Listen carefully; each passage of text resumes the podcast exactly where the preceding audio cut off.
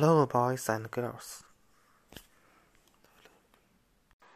特朗普周六对伊朗发出新的威胁后，德黑兰周日打出了核武牌，称从今以后提炼浓缩铀不受任何限制。伊朗并且威胁，如果美国打击伊朗目标，伊朗将攻击以色列。与此同时，曾经是美国盟友的伊拉克反美情绪高涨。伊拉克国会通过要求全部驻伊美军撤离伊拉克决议。自从特朗普下令无人机刺杀伊朗中东战略设计师、伊朗在伊拉克的代表、伊拉克国家安全力量的一部分、人民动员民兵武装力量二号人物苏莱曼尼之后，可以说国际社会普遍担心中东局势会爆炸。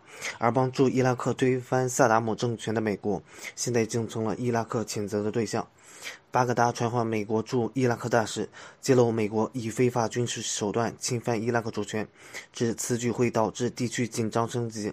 伊拉克宣布向联合国安理会控告美国，罪名是美国攻击伊伊拉克军事基地以及杀害。伊拉克军事指挥官和伊拉克的朋友，伊拉克国会通过决议，要求五千二百名驻伊美军离开美国。代表亲伊朗的国会议员表示，做好了报复美国的准备。在伊朗，数不清的民众拥簇着。苏莱曼尼的棺材喊着“让美国灭亡”的口号，在大街游行。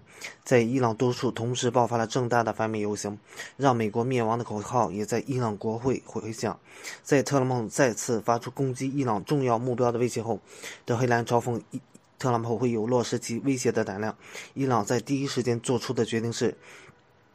从此彻底不受欧美中俄与伊朗谈判长达十四年得到联合国确认的伊核协定的限制，加速提炼浓缩铀。伊朗称这一考量与时局对称。